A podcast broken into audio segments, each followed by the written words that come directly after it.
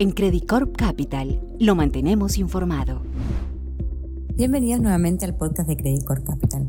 En esta ocasión hablaremos sobre la Convención Constitucional en Chile. Los primeros meses han sido bastante positivos para el mercado chileno, pero ahora estamos entrando en una fase importante del proceso constitucional que determinará si Chile enfrentará un cambio en las reglas del juego. En este reporte explicaremos el proceso y las consideraciones a tomar en cuenta.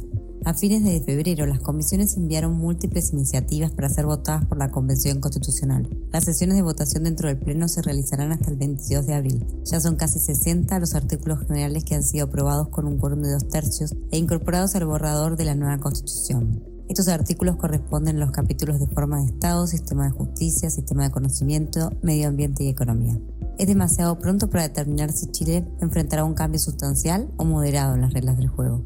En el lado positivo, varias propuestas provenientes de la Comisión Económica y Ambiental fueron rechazadas en el Pleno.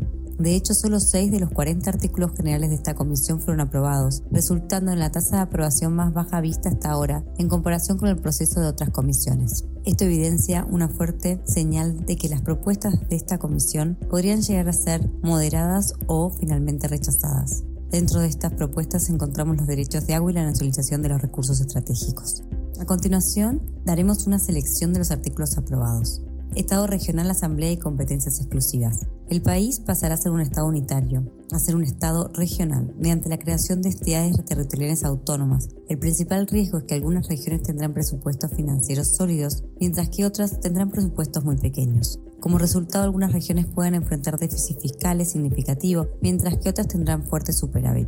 Además, habrá muchos actores tomando decisiones sobre el tema fiscal, lo que puede resultar en cierta inestabilidad en el mediano plazo. Cada región tendrá una asamblea legislativa que se sustituirá a un consejo regional que tendrá facultades legislativas y de fiscalización. A su vez, el artículo estipula la creación de consejos sociales integrados por miembros de las organizaciones sociales que fiscalizarán al gobierno. El gobierno regional puede proponer la creación de empresas públicas regionales y dictar normas regionales pluralismo jurídico e intercultural. El Estado reconocerá un sistema legal para los pueblos indígenas, el cual coexistirá de igualdad de condiciones a un sistema de justicia ordinario. En nuestra opinión, el artículo genera ambigüedad legal, ya que no establece explícitamente si el sistema legal indígena operará solo entre indígenas, ni especifica en qué materias quedarán excluidas de este nuevo sistema. Responsabilidad jurisdiccional. El artículo establece que los jueces tendrán responsabilidad personal sobre la responsabilidad institucional, lo que podría afectar la independencia del sistema de justicia. Repatriación de bienes de los pueblos originarios. En el Pleno de la Convención se aprobó un artículo que establece el derecho de los pueblos originarios a obtener la repatriación de los bienes culturales y restos humanos que les pertenecen. A nuestro juicio, el artículo podría abrir la posibilidad a la expropiación de tierras, aguas, cerros, entre otros. Dentro de las propuestas que están todavía en discusión encontramos derechos de agua. Esta propuesta busca establecer el agua como un bien natural común y no como un bien nacional de uso público, que es el estatus legal actual del agua en Chile. Pretende prohibir expresamente la privatización del agua y sustituirla por permisos para el uso, incluido en el consumo humano y otras actividades productivas que determine la ley. Además, la compensación por la nacionalización de los derechos de agua solo se haría en casos excepcionales y específicamente prohíbe el pago de indemnización para las siguientes industrias, minería, agroindustria, forestal, servicios de agua o cualquier otro uso intensivo del agua. Sistema político. La propuesta considera un sistema unicameral formado por 205 miembros y la creación de una Cámara territorial. Además, se reducirán los poderes del presidente y se crearía el cargo del vicepresidente. Se aumentaría la autoridad de los gobernadores y asambleas regionales. Medio ambiente. Algunas propuestas postulan que la naturaleza es primordial sobre el ser humano, por lo que habría que hacer muchos cambios estructurales en la sociedad. Esto implica que podría haber plebiscitos para muchos proyectos de inversión. Servicios públicos. Algunas propuestas buscan eliminar a las empresas privadas de la provisión de derechos sociales como salud, vivienda y fondos de pensiones. Se acaba el tiempo. Queda algo más de dos meses para presentar el primer borrador de la Constitución y menos de cinco meses para entregar el texto constitucional final.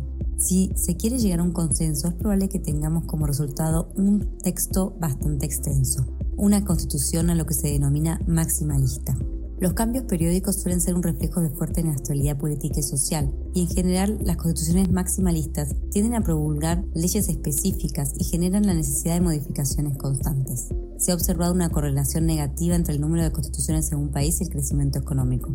Por otro lado, queremos mencionar que la extensión del plazo para la discusión de la nueva constitución no está sobre la mesa. En todo caso, la prórroga debe ser solicitada por el presidente de la convención o por lo menos un tercio de los convencionales y requiere una reforma constitucional. Esta situación ha abierto un debate, pues la ampliación del plazo podría debilitar la opinión pública sobre la convención y aumentar la probabilidad de rechazo.